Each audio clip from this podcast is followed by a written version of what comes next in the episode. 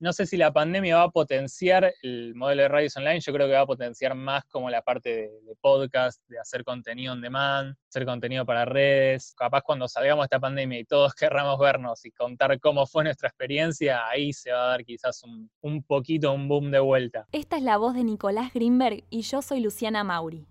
Hoy vamos a hablar sobre los desafíos en la operación técnica de radios comerciales y online en contexto de pandemia. No la imaginamos. Jamás. No la deseamos. Para nada. No la pedimos. Sí, del delivery. Pero, aquí, estamos. La pandemia que nos parió. El podcast que cuenta cómo se trabaja en los medios en condiciones extremas.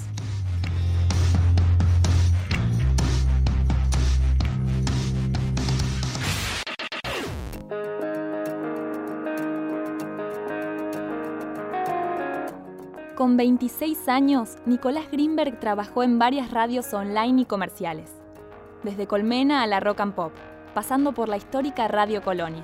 Nicolás fue sosteniendo el aire en una relación sellada por la pasión hacia la estética, lo artístico del medio. Sin embargo, nunca imaginó que el carnet de operador técnico le serviría para atravesar un control policial camino al laburo. Como todos, Nicolás Greenberg nunca imaginó una pandemia.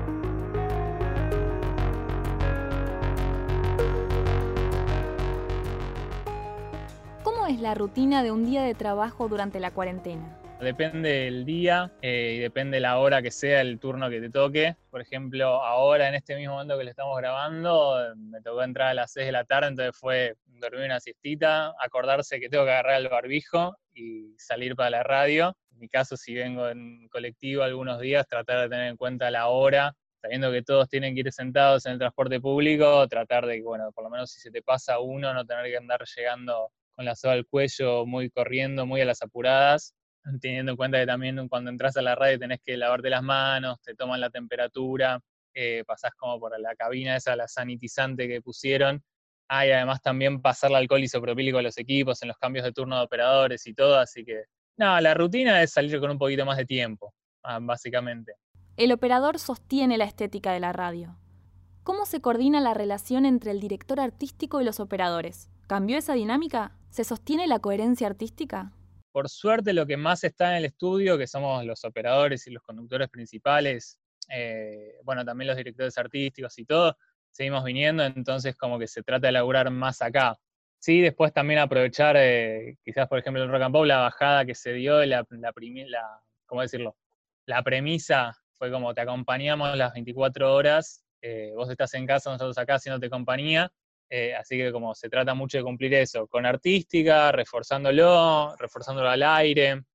En lo que respecta al flujo de tareas, ¿es igual, mayor o menor? Em, por ejemplo, en, edición, yo hace poco también estuve cubriendo el turno de edición, como uno de los editores fijos está laburando desde la casa en esto de bajar la cantidad de gente que viene al edificio, el flujo puede ser un poco mayor, de hecho lo fue, pero después en lo que es aire, lo que es eh, hacer aire, sentarse en la mesa y operar, no mucho. Digo, no cambia mucho, sí, en el sentido de capaz tenés que estar atento a conectar alguien por Skype, a hacer más llamados, pero no, e-, ese flujo no, no cambia. Es una de las actividades, creo, de las esenciales que no tuvo mucho más, mucho mayor flujo, ni menos en realidad.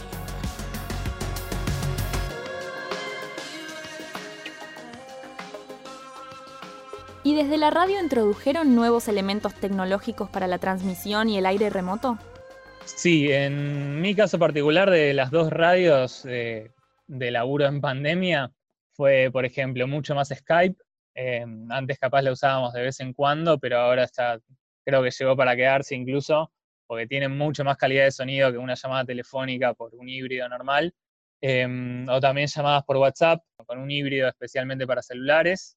Eh, o por ejemplo como está haciendo Metro, que tiene toda la programación desde, desde la casa de los conductores, y bueno, los principales sí tienen el Combrex, la consolita, para que salgan un poquito más de calidad.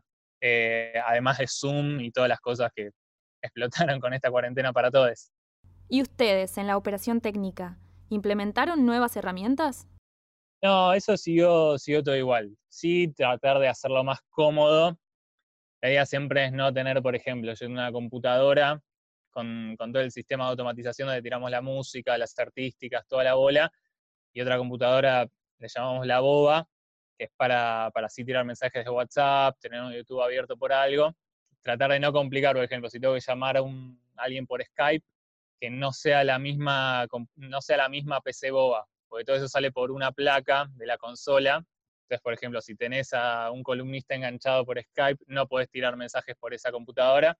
Tratar de hacerlo de la mejor forma posible para no perder nada, no perder ninguna, ni calidad artística, ni, ni velocidad, llamémosle, o posibilidad de jugar y que el contenido, el producto sea estando, siga estando artísticamente bien y sea cómodo para el operador.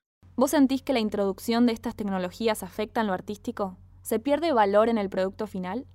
Y en mi apreciación personal, algo se pierde. Es el mal menor, estamos de acuerdo en este contexto. Y siempre hay que ver, digamos, o sea, no creo en los absolutos, digo, no creo que por esto se termine tal cosa o que se vaya a hacer así ni que tengamos que perder calidad para hacerlo de esta forma. Yo creo que depende del contexto y depende de la forma. En un programa que quizás es mucha velocidad y tiene mucho ritmo, tanto puede ser informativo o artístico, y tener a mucha gente por Skype, por ejemplo, baja un poco la calidad artística. Porque va a tener un delay, digamos, normal, casi imposible de emparchar, digo, teniendo a alguien en el estudio y a alguien por Skype, eh, no es lo mismo que haya tres, cuatro personas viéndose sabiendo cuáles son los pies, teniendo ahí al toque, viéndose con el operador o la operadora. Eh, por supuesto, hay localidad que se pierde, pero bueno, también se puede usar otras herramientas o esas mismas herramientas en otro contexto para mejorar cosas.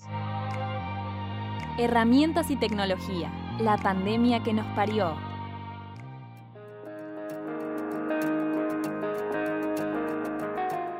Si tuvieras que calificar del 1 al 10 o del 1 al 100, ¿cuánta fidelidad crees que tiene este nuevo formato para sostener la radio?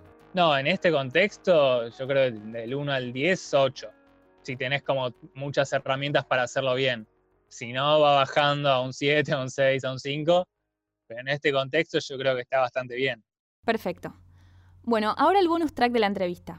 Te quiero preguntar en particular por las radios online. La entrevista surgió a raíz de ver cómo se está trabajando en las radios comerciales, pero quería preguntarte si vos crees, desde tu conocimiento del medio digital, que esta situación puede potenciar las radios online. Ahí para mí hay dos cosas. Yo creo, en este contexto hay radios online que se la están, digamos, rebuscando bien, hay radios online que no la están pasando tan bien. Hay un tema que no todas cuentan con la mayor, digamos, facilidades técnicas o los recursos humanos siempre para hacer ciertas cosas. Entonces yo creo que hay algo muy bueno que sí potencia, que es, bueno, muchas, casi todas, se pudieron reformular para hacer todo desde las casas. Y eso creo que acerca mucho más a la gente que nunca hizo radio, que hace radios online de cierta forma hace muchos años. Pero bueno, muchas radios online viven de alquilar los espacios y en el contexto de pandemia, de economía difícil, la cabeza a veces no te juega muy a favor, eh, los ánimos tampoco. No sé si la pandemia va a potenciar el modelo de radios online, yo creo que va a potenciar más como la parte de, podcast, de hacer contenido on demand, hacer contenido para redes, que eso es también donde muchos se están focalizando. Yo creo que al revés, capaz cuando salgamos de esta pandemia y todos querramos vernos y contar cómo fue nuestra experiencia, ahí se va a dar quizás un, un poquito un boom de vuelta. Pero en la mayoría de los casos, con todo el tema de los permisos y de las cosas, los medios online son como una nebulosa, como para, considerarse medios, para considerarse esenciales.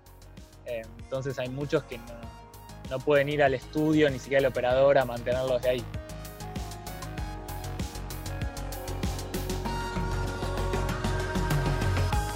Te hago la última, Nico. Hermoso charlar con vos. ¿Vos crees que la pandemia va a modificar los consumos culturales? Los radiales en particular. Eh, yo creo que sí, porque te das cuenta que tanto tiempo solo ya se te acaban las series, se te acaba la tele, lo que necesitas es una voz, una compañía, alguien que te ponga música. Porque tenés Spotify, pero la playlist es como muy predecible. Lo que tiene de bueno la radio es que nada, capaz te sorprende con un tema que hace mucho no escuchabas o que estabas ahí. Y yo creo que eso sí puede quedarse como consumo radial. Me parece que también los podcasts van allá, ya están calando hondo y van a seguir calando hondo entonces ver como esa cuestión de dónde se acomoda como las radios comerciales, las radios online, todo el espectro de medios. Pues, no sé, aparte lo que siento yo en lo personal que tuvo la radio, que no tuvo la tele, es que la, la tele le quedaba, no le quedaba otra que hablar 24-7 del coronavirus y de qué iba pasando en el país, en el mundo, quién lo tenía, quién no. Siete expertos contradiciéndose a cada hora porque es así, tenían que llenar horas de programación. La radio en ese sentido, si nunca dejó de estar al día, nunca dejó de estar informando, es eso, también es, es divague por otro lado, es música, juegos, compañía, y es re necesario. Esa magia de la radio me parece que sigue estando ahí, que muchos volvieron a acordarse. Y bueno, sí, ojalá se mantenga. Es cuestión de mantener esa ficha de esa forma que capaz se dio, aprovechar si algún oyente nuevo se sumó, que tratar de mantenerlo. Y después de eso, para mí lo que viene es, es podcast y ver cómo se aprovecha esa faceta. Este episodio de La pandemia que nos parió estuvo a cargo de Martina Cuadrado, Juan Cruz Guido y Luciana Mauri. La pandemia que nos parió. Un podcast que no es eterno. Va a durar lo que tenga que durar. Lo que querramos. Lo que podamos. Una producción de los alumnos de la carrera de locución integral en el marco de la materia Planificación y Gestión de Medios del Instituto Superior de Enseñanza Radiofónica. ICER 2020. Buenos Aires, Argentina. Suscríbete a La pandemia que nos parió en tu plataforma de podcast favorita.